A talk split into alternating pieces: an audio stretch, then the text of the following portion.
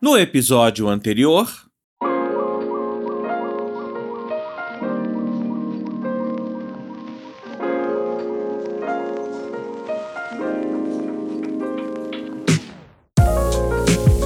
Eu percebi que, por mais que eu estivesse falando de sociedades, minha vida pessoal, em algum momento eu estava linkando com carreira e negócio. Em algum momento, eu me entendi como produtora de conteúdo mesmo, assim. Que isso estava começando a virar, tipo, uma segunda profissão. Não tenho vontade de ser um intelectual que, que fala para um grupo muito restrito, de um jeito muito sofisticado. Muito pelo contrário, eu quero transformar essa comunicação para sustentabilidade muito pop, muito acessível. A linha editorial está em constante transformação, eu não sei qual é.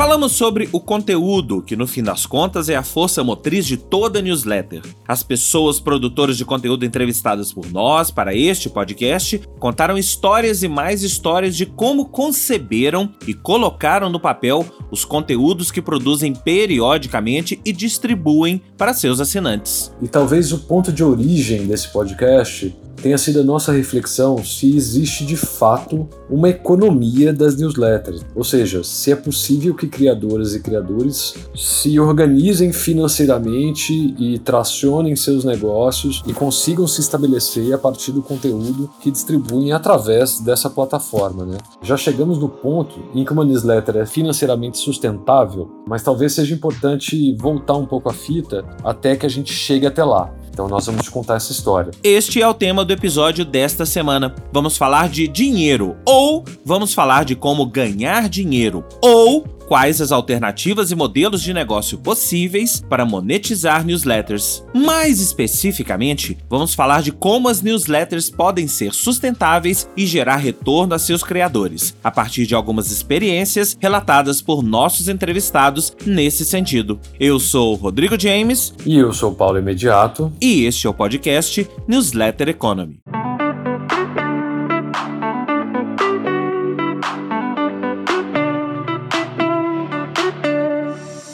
Este é o episódio 5 deste podcast. Se você está chegando agora, seja muito bem-vindo e bem-vinda. E não deixe de ouvir os episódios anteriores para entender como chegamos até aqui. O Newsletter Economy é um podcast com princípio, meio e fim. E a nossa ideia é que, ao final de tudo, a gente tenha uma espécie de guia informal da produção de newsletter no Brasil. A narrativa é baseada em experiências reais, que são as histórias, opiniões, trajetórias e insights de 11 criadores e criadoras entrevistados por nós para esse projeto. Quem são essas pessoas? Bom, são referências que já se estabeleceram nesse ecossistema de newsletters, com perfis e motivações distintos, como alguns dos mais importantes criadores para o formato, e que não só produzem, como pensam sobre o assunto. São eles a Gaia Passarelli, das newsletters Tá Todo Mundo Tentando e Guia Pauliceia, a Beatriz Guarese, da Beats to Brands, a Amanda Graciano, da Antes do Café, o André Carvalhal, da Carvalhando, o Rodrigo Guedin, do Manual do Usuário, o Tiago Henriques, da Tira do Papel, a Júlia Deluca, da Weekly Tech Update, a Monique Evelli, da Monique Evelli, a Adriana Salles, da MIT Slow and Review Brasil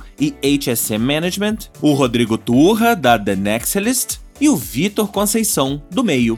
E aí, ao invés de fazermos mais um podcast estilo MesaCast, centrado em uma entrevista por episódio, nós mudamos a lógica e resolvemos costurar as diversas opiniões por temas. Assim, os episódios não são focados em uma pessoa ou em uma newsletter, mas em contribuições de todos em torno de um tema específico. Sim, tem sempre espaço para fazer um puxadinho e introduzir um tema que vai ser melhor trabalhado em um outro episódio, porque nem tudo é linear nessa vida, não é? E já deixo um spoiler. Quem sabe, ao fim da temporada, a gente não libera as entrevistas na íntegra para que você tenha edições extras dedicadas a cada um dos convidados e convidadas. Isso depende de vocês. O que vocês acham dessa ideia? Ah, sim. E antes da gente começar, precisamos te lembrar que a primeira temporada desse podcast foi possível com o apoio da Zapsign. Conheça a ZapSign, a assinatura eletrônica e digital mais fácil de usar. Acesse zapsign.com.br e teste grátis. Também contamos com o apoio de mídia da Fast Company Brasil e do Update or Die.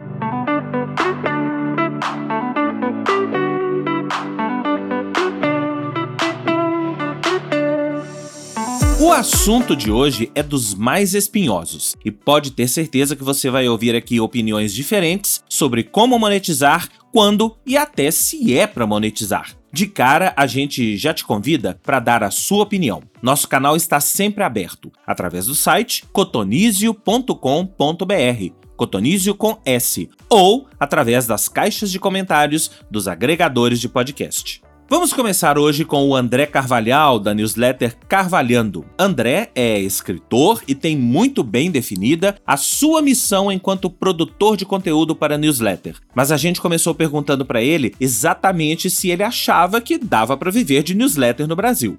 Cara, eu acho que pode ser possível. É, eu nunca me aprofundei muito nisso, apesar de saber dos formatos, de saber que pessoas que lançam livros, né, como newsletters como se fossem livros e vendem diretamente.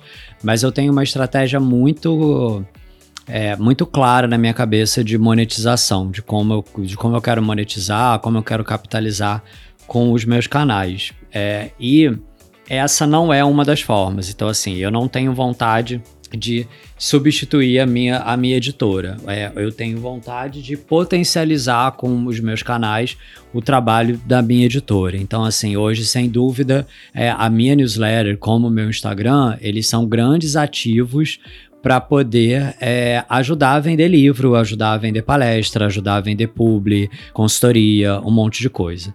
Então, é, na minha cabeça, eu tenho essa lógica, ela funciona de uma forma assim muito clara. Então, assim, é, eu é, e já, já falei isso claramente para os meus leitores, para os meus seguidores. Eu não tenho o menor interesse de, é, de cobrar assinatura, de fazer nenhum tipo de modelo de clube de assinatura na minha newsletter. Eu prefiro que ela seja gratuita e que eu tenha uma base muito grande e que eu monetize através de publi, através de anúncio. Uh, hoje eu faço isso, eu tenho comunicação, eu tenho contratos anuais já com a minha newsletter, é, e eu tenho toda a minha newsletter, eu tenho anúncio, eu tenho algum tipo de comunicação por, feito por marcas, e eu explico, falo sobre isso abertamente, e para mim esse é, é, o modelo de negócio que interessa. Então eu quero ter. É, um número cada vez maior de seguidores, tanto no Instagram quanto na minha news, para que eu possa usar esses canais, oferecer conteúdo de graça para esses para essa audiência e, e o meu trabalho ser pago pelas marcas, sabe? Não pelas pessoas. Eu acho que quando a gente é, subverte um pouco essa lógica, né? A gente quer quebra o intermediário, né? A gente é, corta o intermediário, digamos assim, que é o cara do veículo que vira o veículo, o escritor que vira o seu próprio é, publicador, publisher, né? Editor, enfim, o cara que, que publica direto e tal. Você corta esse, esse intermediário, mas você. Uh, a sua receita ela vem direto do um a um, né? Então, assim, eu prefiro ter a minha receita é, via varejo, digamos assim, no atacado, desculpa, do que via varejo, sabe? Então, é, essa composição, pelo menos nesse momento, ela me parece mais interessante e mais próspera, digamos assim. A experiência do André já nos dá a deixa para estabelecer um dos tipos de monetização possíveis, a indireta, vocês ouviram o André dizer que a newsletter dele vai ser sempre aberta e gratuita. Mas então como é que ele ganha dinheiro com ela? Com o bom e velho merchan ou publi, na linguagem dos creators, por assim dizer. Ou a monetização através de anúncios. Hoje eu já sou procurado especificamente para newsletter. Sim, eu tenho, eu tenho é, anunciantes que são exclusivos da news, que gostam, que querem a news, não fecham outras, outras mídias, né? Como eu falei, eu só eu uso Instagram e newsletter, são meus dois canais. É, e hoje, assim, o número de visualização que eu tenho na, da minha newsletter, por exemplo, é maior do que o número de visualização que eu tenho no Stories, por exemplo. Então, eu consigo. É, e eu prefiro fazer um publi na minha newsletter do que no Stories, porque no Stories eu tenho que fazer o meu vídeo, eu tenho que, sabe? E eu mostro, aí eu mostro pro cara, eu falo, cara, olha, a newsletter é mais barata é, do que o Stories, ela alcança mais pessoas, o público é mais qualificado, porque eu quero realmente levar para lá. E eu espero de fato um dia que eu consiga. Se eu conseguir monetizar tudo através somente da newsletter, até porque é isso, eu não sei até quando o Instagram vai ser um Instagram, eu não sei até quando aquilo dali vai ser rentável para mim da forma como é hoje. Mas calma, vamos organizar. Como são estes modelos de negócios que os produtores de conteúdo podem lançar mão? A Bia Guarese, da newsletter Beats to Brands, dá uma organizada nessa história a partir da sua experiência. Vamos lá. Eu vou falar dos que eu conheço, dos que eu tenho explorado. Assim, acho que pensando em modelos de negócio, acho que já dá para fazer uma primeira divisão que é uma receita vinda do assinante ou uma receita vinda de marcas. Quando a gente fala de você ter o seu assinante como fonte de receita, você pode ter assinatura paga, que é a receita recorrente, ou você pode ter produtos, serviços adjacentes à newsletter, mas que sejam um conteúdo que você está oferecendo para que a sua base de assinantes, a princípio gratuita, se torne o, a, a principal fonte de renda da sua newsletter. Então, você pode monetizar a sua audiência diretamente, ou você pode monetizar a sua audiência para marcas que querem entrar em contato com ela. E aí, aqui para mim entra o branded content, entram as inserções mais publicitárias, entra às vezes você ter uma newsletter 100% branded, assim, vai que uma marca quer de fato investir na sua newsletter. A gente já viu, né, newsletters que foram adquiridas por empresas. Então acho que aqui abre-se toda uma outra janela de possibilidades em que você não cobra nada do seu assinante, mas você recebe de marcas que querem estar em contato com ele. Versus um modelo de negócios em que você não, não pensa em publicidade, não quer se associar a nenhuma marca, mas o seu assinante é quem vira fonte de receita, seja através da newsletter, da newsletter ser paga, um modelo freemium de newsletter, ou conteúdos específicos, né, em momentos específicos que você oferece para aquela base. Agora sim deu para entender. Apesar de que algumas expressões que a Bia falou, como branded content, por exemplo, podem ser desconhecidas de alguns de vocês, mas já são jargões que os produtores de conteúdo para newsletters estão acostumados a lidar todos os dias. Assim, no caso, branded content é aquele conteúdo que você produz para a sua newsletter em parceria com uma marca ok? Mas vamos continuar com a Bia. Agora ela vai nos contar como ela trabalha. A minha experiência, eu trabalho nesses, é, nesses dois modelos. Então, quando eu olho para o meu assinante como fonte de receita, eu, bom, uma política que eu tenho e que para mim assim, o quanto ela puder durar, ela vai durar. Eu quero que a Bits seja uma publicação aberta e gratuita. Eu justamente criei ela porque eu sentia falta de conteúdo acessível, em português e contextualizado sobre os assuntos que eu gostava de consumir. Eu sempre falo isso para as pessoas, eu não vou agora que eu criei dizer só consome quem puder pagar. Então, a newsletter semanal sempre gratuita. Eu tenho estudado modelos de assinatura, mas para mim, o modelo de assinatura é sempre sobre qual valor eu vou entregar a mais para essas pessoas e não assinatura para a newsletter semanal. Como eu já rentabilizei a minha comunidade, né, os meus assinantes, foi através dos cursos. Então, através da newsletter, eu ia interagindo com as pessoas, ia sentindo também o que elas queriam aprender, o que elas mais perguntavam. Bia, como, como começa uma newsletter? Qual plataforma você usa? Como cresce a, a base de assinantes? Como eu faço para minha empresa? Como eu faço para mim? Etc. Então, a partir disso, eu criei um curso de newsletter. Eu uso a minha newsletter como canal de vendas desse curso eu já formei aí é, mais de 100 pessoas, acho que mais de 200 pessoas, inclusive estou lançando turma nova em breve. E na mesma linha, Bia, como você seleciona o conteúdo? Como você encontra essas coisas? Como que você guarda? Qual que é o seu processo? Criei um curso de curadoria de conteúdo. Então eu criei produtos para a minha comunidade, impulsionado através da minha newsletter. E do lado das marcas, eu tenho explorado recentemente esses formatos de é, branded content e inserções publicitárias que aceleraram muito do ano passado para cá. É, existe um fun fact também que eu posso dividir com vocês, que acho que é legal. Eu nunca fiz prospecção. Então, eu nunca bati na porta de uma marca e disse: Oi, você quer patrocinar a Beats to Brands? O que acontece é, já que eu trabalho com público de marketing, publicidade é, e, e comunicação, a pessoa assina Beats e diz como eu faço para colocar a minha marca aí? Ou acho que isso pode ser muito legal para a estratégia da minha empresa. Então, os assinantes da Beats são os futuros anunciantes da Beats. E eu tenho trabalhado esse modelo também.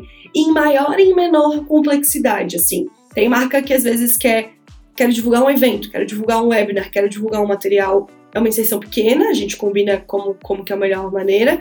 Quero divulgar uma ação promocional, uma inserção um pouco maior, quero que as pessoas conheçam a minha marca. A gente abre um espaço para a marca dentro da newsletter. E tem o meu jeito favorito, que é o branded content, que é eu, quero, eu, eu escrevo um texto né, mais longo, mais elaborado na Bits toda semana, se ele é uma tendência de comportamento, se ele é uma análise do viés de branding, se ele é um dado interessante que eu posso trazer para as pessoas, como que eu trago isso do meu jeito e insiro a sua marca na conversa.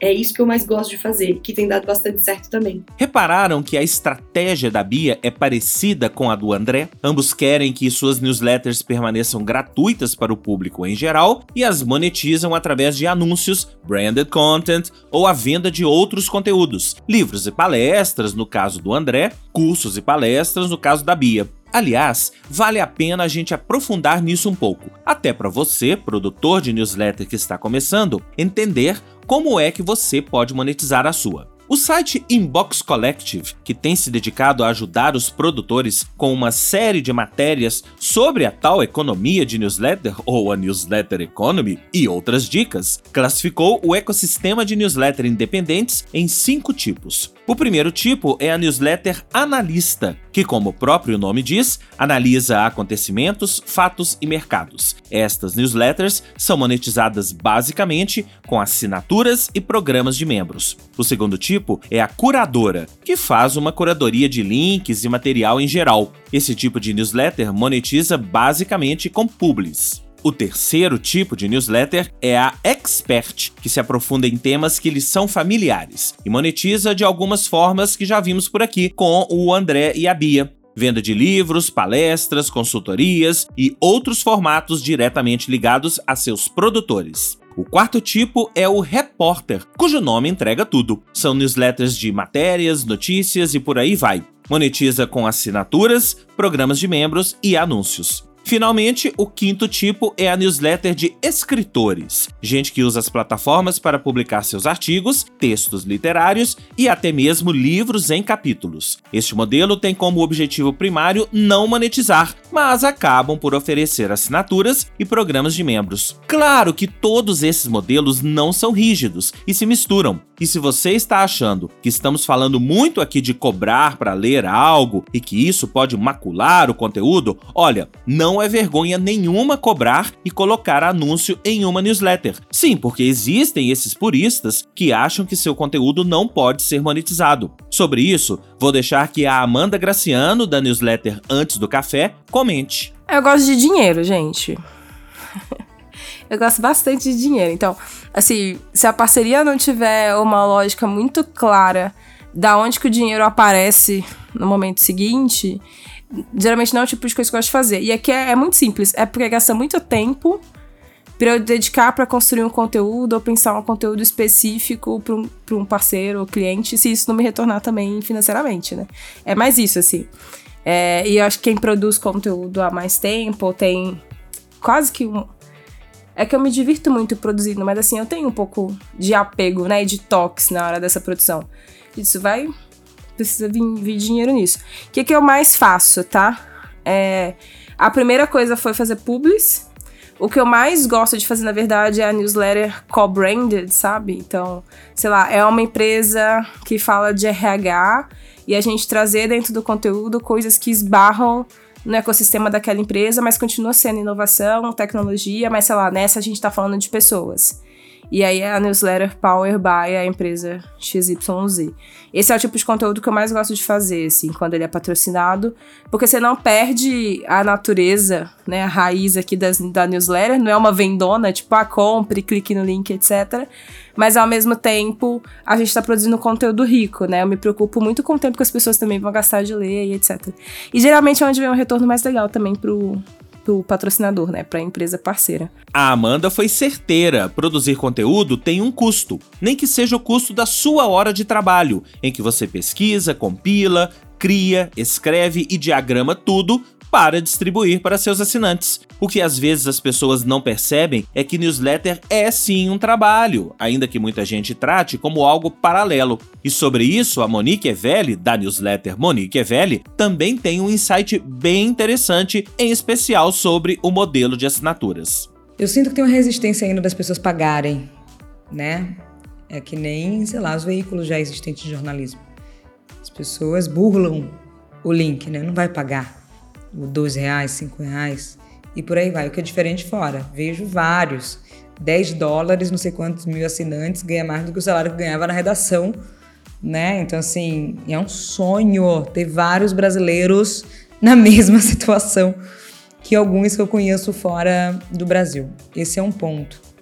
Um outro ponto é que, dependendo da plataforma que você use para newsletter, a gente sabe que dá para. Como é o nome? Diferentes formatos, né? Eu posso fazer uma news e encaixar o podcast, uma news junto com comunidade, sabe? As pessoas têm um chat ali para discutir, criar um fórum de discussão. Não é só a news pela news. Eu, eu entendo muito como comunidade a ser monetizada também. Podem ser outras plataformas, mas pode ser também com a news, né? Esse é um ponto. O outro é o convencimento, um convencimento não, a educação dos leitores. Como a gente já entregou muita coisa gratuita, quando você começa a cobrar, tipo assim, tá, você tá com 30 mil, talvez tenha só 300. Mas eu prefiro, se eu decidir hoje monetizar minha news com os leitores, de 30 mil ser 300, eu prefiro que 300 fiquem pagando. Prefiro, porque é um trabalho. Tem coisas que eu já toquei que eu nunca toquei em lugar nenhum. Assim, estou falando ali em primeira mão, só tem esse registro do que eu estou falando e outras coisas que eu posso fazer. Já pensei, inclusive, tô falando isso porque eu estava desenhando. Tá desenhado, tá guardado. Vamos ver o momento. Que é, eu falei, você trouxe esse ponto, Paulo, dos criadores de conteúdo, mas pensando em startups, os empreendedores, sempre querem que eu analise, analise o pitch. Sempre. E eu faço isso, não é um problema. Mas, gente, é um trabalho ficar analisando. Entendeu? Assim, se eu parar meu dia aqui e pegar todos que chegam, eu não faço mais nada no dia. Só fico analisando e dizendo, muda isso, faz aquilo. E eu estou pensando em fazer um, um colocar na linha editorial essa, essa parte de análise de PITs, até porque agora, publicamente, todo mundo já sabe que sou investidora, né, por conta do Shark. Provavelmente vai aumentar essa demanda. E eu realmente quero saber. Eu quero analisar, mas isso é um trabalho. Mesmo que o dinheiro não seja exclusivamente para a Monique, eu faça qualquer outra coisa com esse dinheiro, é trabalho. Ponto. E esse talvez seja o início da minha monetização com news. Que aí eu posso brincar considerando em áudio, em vídeo, em texto, naquele único lugar, exclusivamente para as startups, e posso convidar outras pessoas também para fazer é, parte disso. Mas existe um lugar de educar a comunidade que é necessário para fazer com que seus escritores preferidos vivam disso e continuem escrevendo, continuem pensando, criando para vocês, né? Que seja remunerado por isso. E aí, já que a Monique falou em jornalismo, em veículos, vamos ouvir o caso da newsletter Meio, uma das mais bem-sucedidas newsletters do país, em termos de faturamento e assinantes. A Meio trilhou um caminho tortuoso para chegar até lá, como nos conta o Vitor Conceição, CEO da empresa. Um caminho tortuoso e demorado. O caminho não foi fácil, o caminho foi muito complexo até chegar aqui. A gente começou com a newsletter em outubro de 2016, e foi, foram 5 mil assinantes na primeira edição. A gente fechou o ano com 20 mil. A gente começou a primeira edição com 5 mil, fechamos o ano com 20 mil assinantes. Aí, em 2017, a gente ainda focou muito em crescimento. A gente estava ali uma fase, e isso é coisa que está muito na cabeça minha do Pedro, que você montar um negócio de jornalismo, você não tem como começar a monetizar e começar a botar ele para ganhar dinheiro muito rápido. Então a gente sabia que a gente precisava pelo menos de dois anos que a gente não ia ter receita nenhuma no meio para eles começar a viabilizar. E o foco ali é gerar audiência. Gente tem que gerar uma audiência para ela ser grande o suficiente para a gente poder começar a monetizar. E aí foram esses dois primeiros anos. Então a gente fechou 2016 com 20 mil, fechamos 2017 com 45 mil assinantes. E aí em 2018 foi o ano que, ok, a gente já tem uma base de assinantes, vamos começar a fazer isso gerar dinheiro. E a gente começou a mudar um pouco o foco da operação. Mas então é, ainda era uma estrutura muito pequena, ainda era só newsletter, e foi quando a gente começou a trabalhar publicidade. Vamos começar a vender publicidade, vender patrocínio, e foi onde a coisa da gente ter atingido um público muito influenciador, muito qualificado, ajudou a gente. Então, o primeiro projeto que a gente fez, que foi um projeto de, Paulo estava falando, né, de Branded Content Newsletter, que a gente criou um conceito chamado editoria patrocinada. Qual é a ideia ali por trás da editoria patrocinada? A gente começou a olhar quais são os grandes cases de branded content no digital no mundo. E o, o case que salta aos olhos sempre é Red Bull. E você olha o que a Red Bull produz de conteúdo, ela fala de todos os temas e atributos de marca que ela quer associar à marca dela, mas ela não fala do produto dela.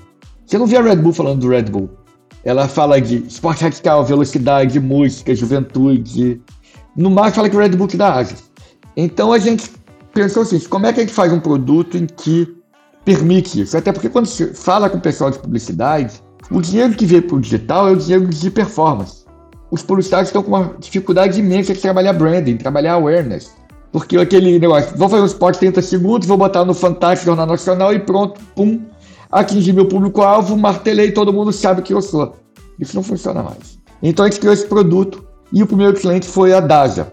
Aí Daja, ninguém conhecia a Daja. Daja, só que eles são donos dos grandes laboratórios de diagnóstico do Brasil. Lâmina, Delboni, Alta, Sérgio Franco. E qual era o desafio deles? Eles queriam que um, passasse a saber quem é Daja. Dois, que Daja estava mergulhada em tecnologia em saúde. Eles estavam fazendo a transformação digital interna, então eles queriam muito tá, ser percebidos como isso. Então, uma parte do briefing, querem, quando um jornalista for escrever sobre tecnologia e saúde, eu quero que eles lembrem, eu tenho que entrevistar alguém da DASA. Então, a gente criou para eles uma editoria chamada Health Tech, que toda semana a gente cobria o que de mais inovador está acontecendo em tecnologia e saúde.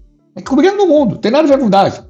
E a DASA estava ali como marca, e nesse nosso modelo, a gente parte do conteúdo, a gente criava um conteúdo, mandava para eles publicarem numa propriedade deles, a gente ligava para negociar até para lá e deu super certo. De lá para cá a gente veio crescendo com outros clientes desse tipo, trabalhando com Coca-Cola, com Banco Modal, com Embratel, tudo nesse modelo. Ok, mas como é que a Meio chegou onde está hoje, com conteúdos exclusivos para seus milhares de assinantes pagos? Mas muito rápido ficou claro para a gente também o seguinte: só publicidade não ia bancar nossa operação.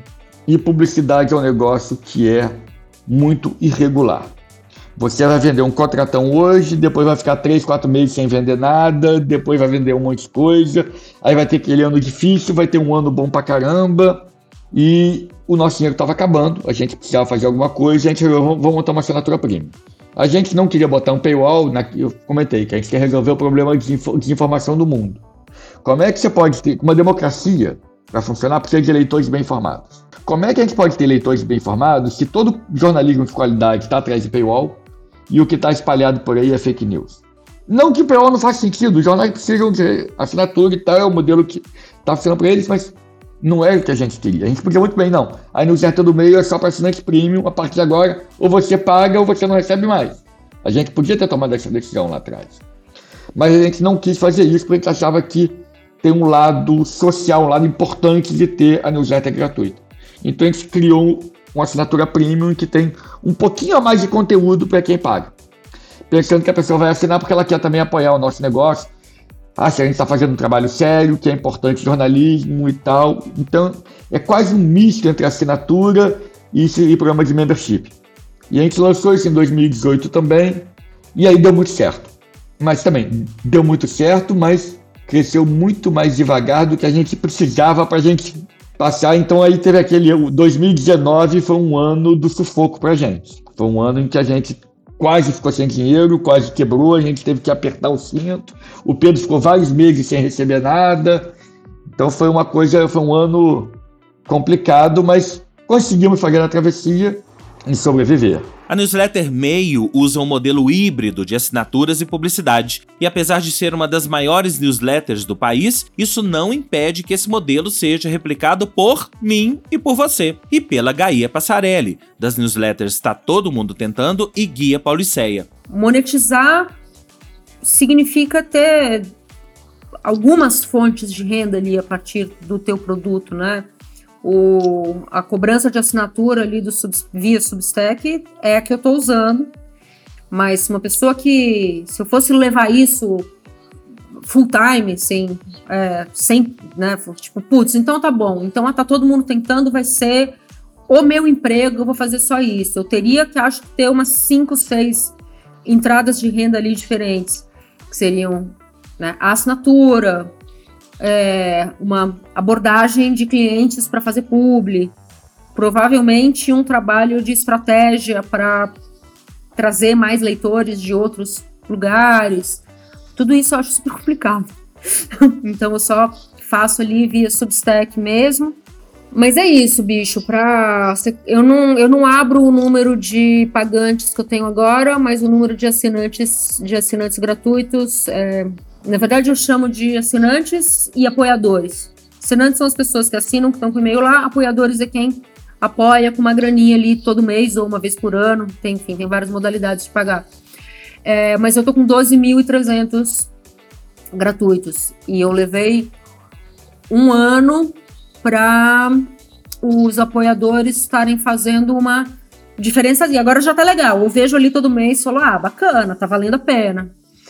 É, mas eu acho que vai estar tá legal, assim, no daqui um ano, mais ou menos. Quando a gente gravou essa entrevista com a Gaia, ela ainda usava esse modelo de assinantes e apoiadores, como ela mesma explicou. Mas recentemente, nesse mês de setembro de 2023 mesmo, a Gaia mudou um pouco seu modelo para um outro ousado, o de distribuir a newsletter na íntegra só para os apoiadores. No texto em que ela explica sua decisão, ela diz, entre outras coisas, que não quer ter mais apenas números crescentes, mas que quer ter pessoas que realmente leem o que ela escreve. E distribuir só para quem paga é uma maneira de se chegar a isso. Cada produtor decide o que fazer com sua newsletter nesse sentido. E claro, as newsletters estão em momentos diferentes que se relacionam intimamente com os momentos de vida de seus criadores. O Tiago Henriques, da Tira do Papel, tem uma visão sobre assinaturas que, de certa forma, é o que a Gaia acha, mas eles estão em momentos diferentes. Eu gosto muito da ideia de ter uma newsletter paga, assim. Eu gosto da ideia de você poder viver da sua escrita financiada diretamente pelo seu público.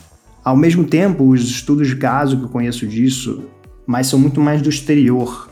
E eu sei que vem de países onde existe muito mais leitura no geral, tanto da indústria editorial, da, de livros, etc., do que em relação ao Brasil. Né? Se você compara, por exemplo, os Estados Unidos ou Inglaterra, a galera lê muito mais e tende a, tende a ter um poder de compra maior também disponível né, para pagar uma coisa. Então, como produto de assinatura, eu ainda não. Eu não acho que chegou o momento do tiro do papel especificamente testar esse tipo de, de campo. Não porque eu acho que seja impossível monetizar, mas é porque quando eu avalio as possibilidades de monetização possíveis e eu atribuo ali nelas risco-retorno, e eu meio que parametrizo esse risco-retorno com energia e tempo que eu vou investir, eu penso que você tem muito trabalho. Eu teria, desculpa, eu não quero falar isso de uma forma generalizada, porque eu tô falando pro tiro do papel. Eu acho que eu teria mais trabalho e mais tempo e energia investidos para um risco-retorno que talvez não compense. Né? Então eu prefiro trabalhar nesse modelo externo que não depende de uma assinatura de newsletter. Até porque isso também me faria competir na minha cabeça, né, de consumidor. E eu não quero, eu não quero que isso seja uma verdade absoluta de novo.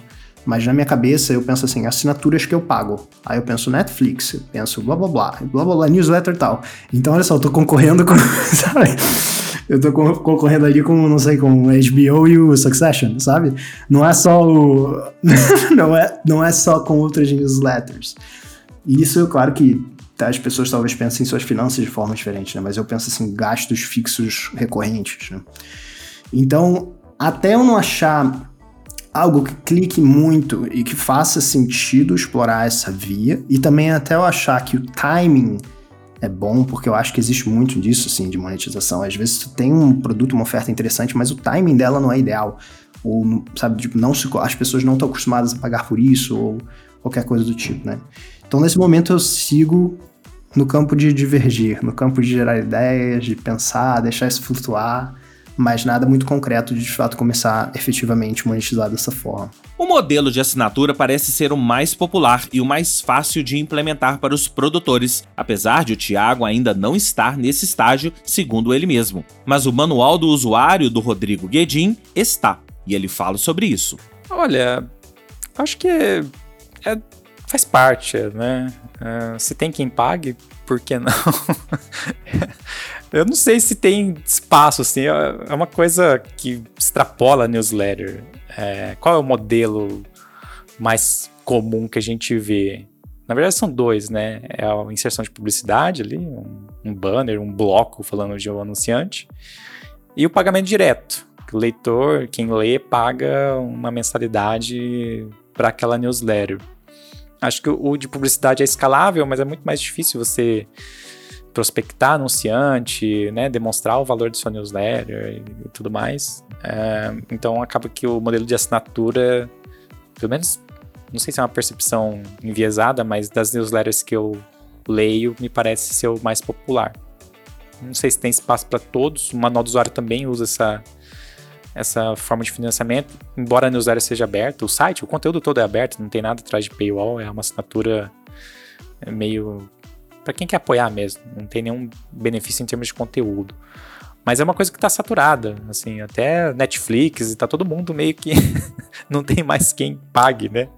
É tanta coisa. Putz, eu acho que individualmente uma ou outra newsletter vai conseguir se lançar hoje ou abrir hoje um, um programa de assinatura e se dar muito bem. Mas como um todo tá saturado. né? Nossa, tá muito saturado todo mundo que ve- vive de assinatura, assim, na média, né? Todo mundo que eu digo, a maioria das empresas, das pessoas que vivem de assinatura estão num, num platô e, e pra piorar, tem, né, as pessoas estão ganhando menos, as coisas estão mais caras e é na hora de cortar, é esse tipo de gasto que que vai pro corte primeiro. Eu não, não- vou pagar a newsletter ou vou comprar um quilo de arroz aqui, né? Não tem nem o que pensar. Então, existe esse desafio, assim. O Guedin fez uma ressalva bem pertinente. Você, produtor de conteúdo que cobra por seu trabalho, no fim do dia está concorrendo com Netflix, Globoplay, Spotify e outras dezenas de plataformas e serviços que cobram por acesso. Por isso, a decisão de cobrar ou de distribuir apenas para os apoiadores, como a Gaia fez, precisa ser muito bem pensada. Bom, mas tem também as pessoas que não querem cobrar e não veem suas newsletters como algo a ser monetizado, como a Júlia Deluca, da newsletter Weekly Tech Update. Eu acho que a newsletter ela é complementar a tudo que eu faço. É, e ela é um baita de um instrumento. Eu não imagino, talvez daqui a alguns anos, quem sabe, mas agora, eu não imagino a minha vida é, vivendo de newsletter e produção de conteúdo. Por quê? Porque eu acho que muito do, do meu diferencial quanto à minha produção de conteúdo vem do meu trabalho, vem do que eu aprendo todos os dias num banco de investimentos, escutando é, fundo querendo investir, escutando tese, escutando. é, então acho que é meio que uma, uma, sabe, uma roda. E claro que diversas empresas e diversas pessoas já pediram para eu promover coisas na newsletter por reais, alguns reais, que para mim não faz tanta diferença aquele dinheiro. Eu prefiro ser autêntica e poder botar o que, que eu quero naquele momento. Quem sabe, quando ficar uma coisa muito grande, aí fazer uma coisa que, sabe, faça diferença, talvez uma parceria, do que ficar botando coisa pequenininha que vai me dar uma renda incremental, que no final do dia não vai mudar minha vida. É, e às vezes vou ter que até, tipo, promover coisas que eu nem acredito. Então, para mim, não. Para mim é, putz, o conteúdo como complementar é minha profissão e vamos ver no que que dá. Já o Rodrigo Turra, da newsletter The Nexalist, vai um pouco na linha da Júlia. Nem tanto na linha do não quero monetizar, mas leva tudo de uma maneira mais descontraída, inclusive remetendo ao nome deste podcast. Eu nunca tinha ouvido o termo newsletter economy até o convite para esse papo, mas ele existe. Não sei quantas plataformas aí né, que, que a gente pode usar para criar conteúdo, querendo ou não, é, virou um jeito de ficar mais próximo dos consumidores, dos, né, do- da audiência, né, para mim, né. nem gosto de usar a palavra consumidor para o que eu faço, porque não é tudo bem consumidor de conteúdo. Agora, para mim, virou mais uma vitrine mesmo. É, eu, eu comecei criando com essa premissa, não quero cobrar, e aos poucos eu fui abrindo para quem quiser para quem quiser colaborar com o meu trabalho. Então, primeiro eu fui para o Buy Me a Coffee, porque ele permite que as pessoas façam um pagamento único de quanto elas quiserem. É, e também ele permite, dentro da plataforma, permite fazer assinatura é, e, outras, e outras coisas. E recentemente eu abri também no Substack para quem quiser pagar. É, tem duas pessoas, são uma pessoa não conheço, mas uma pessoa é meu amigo, que fala, meu, eu sempre uso newsletter para fazer minhas pesquisas de trabalho, então você, tá, você acrescenta valor para o meu trabalho, eu quero pagar. E eu comecei a pagar porque, eu, porque eu, a Substack tem esse negócio de pledge, que é, tipo, ele fala, eu, pago, eu pagaria se você abrisse. Então eu recebi isso de duas pessoas e falei, vou, vou abrir aqui para quem quiser pagar. Mas por enquanto não estou conseguindo fazer nenhuma oferta especial para quem paga, porque no fim eu não quero mais trabalho do que eu já estou tendo. assim, é essa a verdade, assim, acho que já, eu já invisto um bom tempo ali, um, um esforço e uma energia de que não quero pensar mais do que isso, sabe? Agora, talvez no futuro mude, sabe? No final das contas, tudo acaba voltando naquilo que falamos no início do episódio. É um trabalho, toma tempo e por mais que seja algo que você quer fazer, você merece ser remunerado de uma forma ou de outra por ele, não acham? E aí, quem pensa em ser remunerado, especificamente através de anúncios, chega até uma questão que mencionamos aí atrás, mas não aprofundamos. Até que ponto o anúncio atrapalha o conteúdo? É possível separar uma coisa da outra sem que o público pense que seu conteúdo está totalmente contaminado pela publicidade? A Adriana Salles, das newsletters The Update e The Extended, tem uma opinião bem clara em relação a isso. Se você mantiver a separação Estado-Igreja, não. É fácil manter a separação Estado-Igreja? Não é fácil. Hoje em dia as coisas estão muito misturadas. Tem muita gente. É, o marketing de conteúdo, né? É, é uma realidade muito forte. É, eu faço até um paralelo no, no momento em que, para os patrocinadores, passou a ser tão ou mais importante conseguir leads, tão, mais, tão ou mais importante do que trabalhar o branding, a marca e ter credibilidade, né? É, a captação de leads tem o mesmo peso ou às vezes mais peso do que isso. É, eu acho que, que é um pouco. Ficou, ficou bem mais difícil essa questão do, de manter a separação é, Estado e Igreja. É, tem uma pressão né, para falar de produto na hora que o objetivo né, captar lead, vender, né, a venda junto com o marketing, sempre pode ter uma influência do patrocinador ou ele pode querer ter uma influência no conteúdo. Mas acho que ficou então uma pergunta no ar. E aí, é possível viver de newsletter no Brasil? Bom, a gente fica tentado a dizer que sim, é possível, mas são poucos os casos ainda, como vocês viram. Na verdade, é como se a newsletter se encaixasse num portfólio de produtos ou serviços oferecidos pela pessoa que a criou, estando vinculada a outros formatos, experiências como Instagram, palestras, cursos e conteúdos pagos. E aí, não dá pra gente encerrar esse episódio de outra forma, senão com a Bia Guarese, que sim está vivendo de newsletter, ou quase isso, como ela explica pra gente. Eu tô experimentando, eu acho que viver de newsletter é basicamente uma ramificação do viver de conteúdo. Como tem muitas pessoas vivendo muito bem, obrigada, assim. Tem gente vivendo de podcast, tem gente vivendo de YouTube, tem gente vivendo de Instagram, tem gente vivendo de todo tipo de nicho de conteúdo, de plataforma. A newsletter não é diferente. Me inspiro muito na The News, em como eles construíram um negócio, uma empresa de fato em volta de newsletter. É, troco muito com outros criadores. É, quando a gente fala de ecossistema, eu tenho muita sorte também, assim, de sempre ter construído muitas pontes. Então, hoje, poder trocar com outras pessoas que têm newsletters e saber como funciona para elas, como que elas fazem e tal. E outros criadores, amigos queridos criadores de conteúdo. É, eu estou sim experimentando esse, esse modelo, mas sendo muito muito até direta, assim, porque a gente né, não quer vender o sonho aqui. Eu sou uma pessoa extremamente realista e extremamente responsável. Então, eu só tomei essa decisão depois de uma reserva financeira considerável, assim, né, com, com muita maturidade nessa decisão.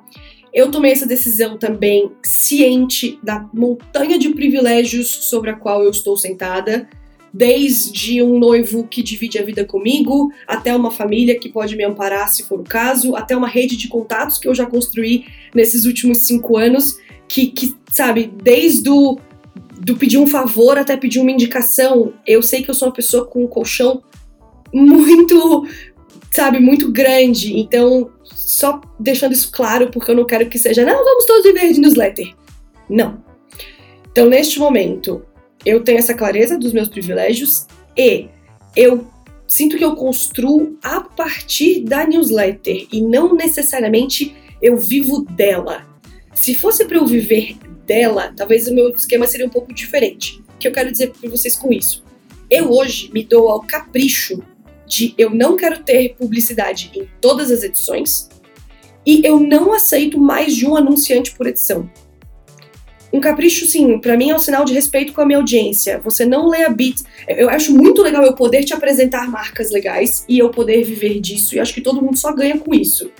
Mas eu não quero te encher de anúncio, porque a newsletter é justamente, eu acredito que ela é o, o contrário. Mas por que eu posso tomar essa decisão de, de controlar a quantidade de anúncios na newsletter? Porque eu dou palestras. Porque através, a partir da newsletter eu construí o meu nome e a minha imagem como professora e palestrante. Então eu frequento esses eventos, eu dou workshops em empresas, eu sou procurada para consultorias, para mentorias. Então eu tenho fontes de renda Beatriz, a partir da Beats to Brands, mas não diretamente ligadas a Beats to Brands, que é um, é um viver de newsletter peronomútil, assim, é só isso que eu tô querendo dar visibilidade para vocês.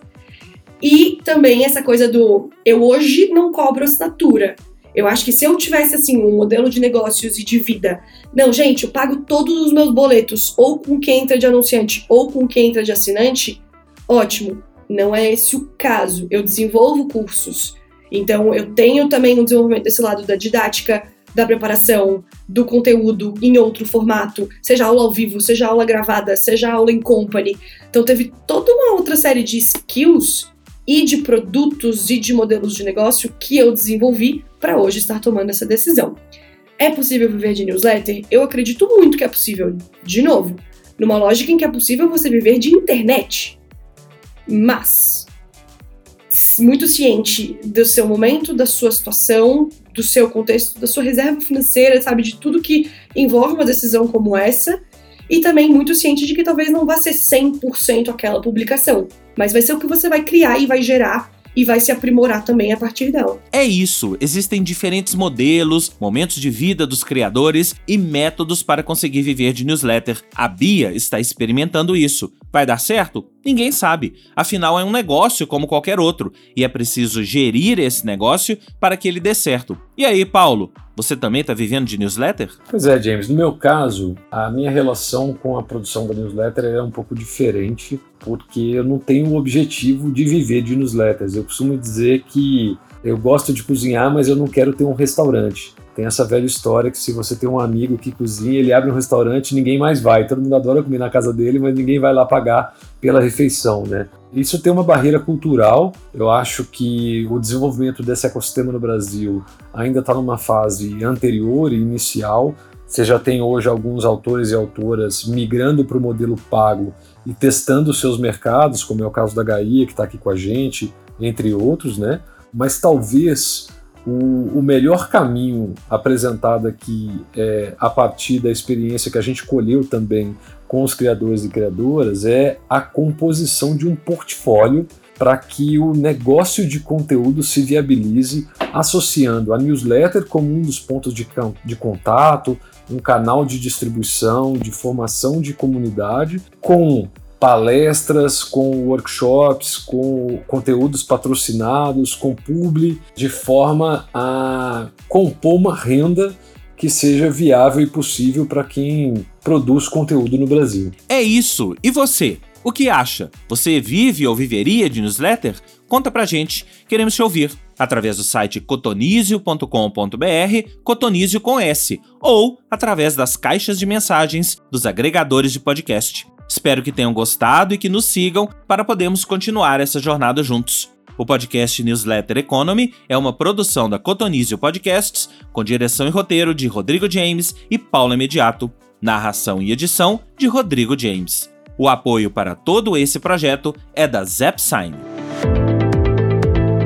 Se você nunca assinou um documento digitalmente, pode ter certeza que você ainda vai assinar. E é exatamente para facilitar esse processo e a sua vida que a ZapSign foi desenvolvida. É uma plataforma de assinatura eletrônica que permite coletar assinaturas de forma simples e compatível com o seu celular. É ideal para simplificar e otimizar o processo de assinatura de documentos eletrônicos, eliminando uma série de custos e burocracias completamente desnecessários. Com a ZapSign você garante 98% de economia. Tudo com validade jurídica, numa plataforma que já conta com mais de 900 mil usuários em 17 países e mais de 14 milhões de assinaturas coletadas. Acesse zapsign.com.br e conheça o jeito mais fácil de assinar seus documentos digitalmente.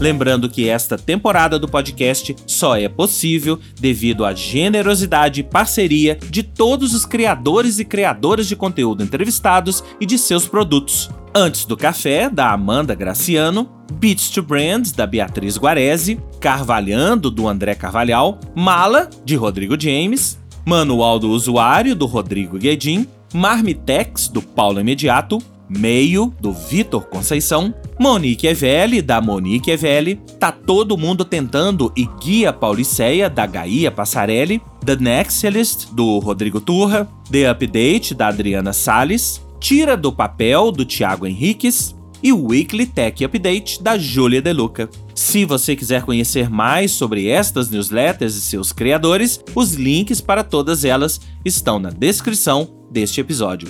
E aí, Gostou? Não gostou?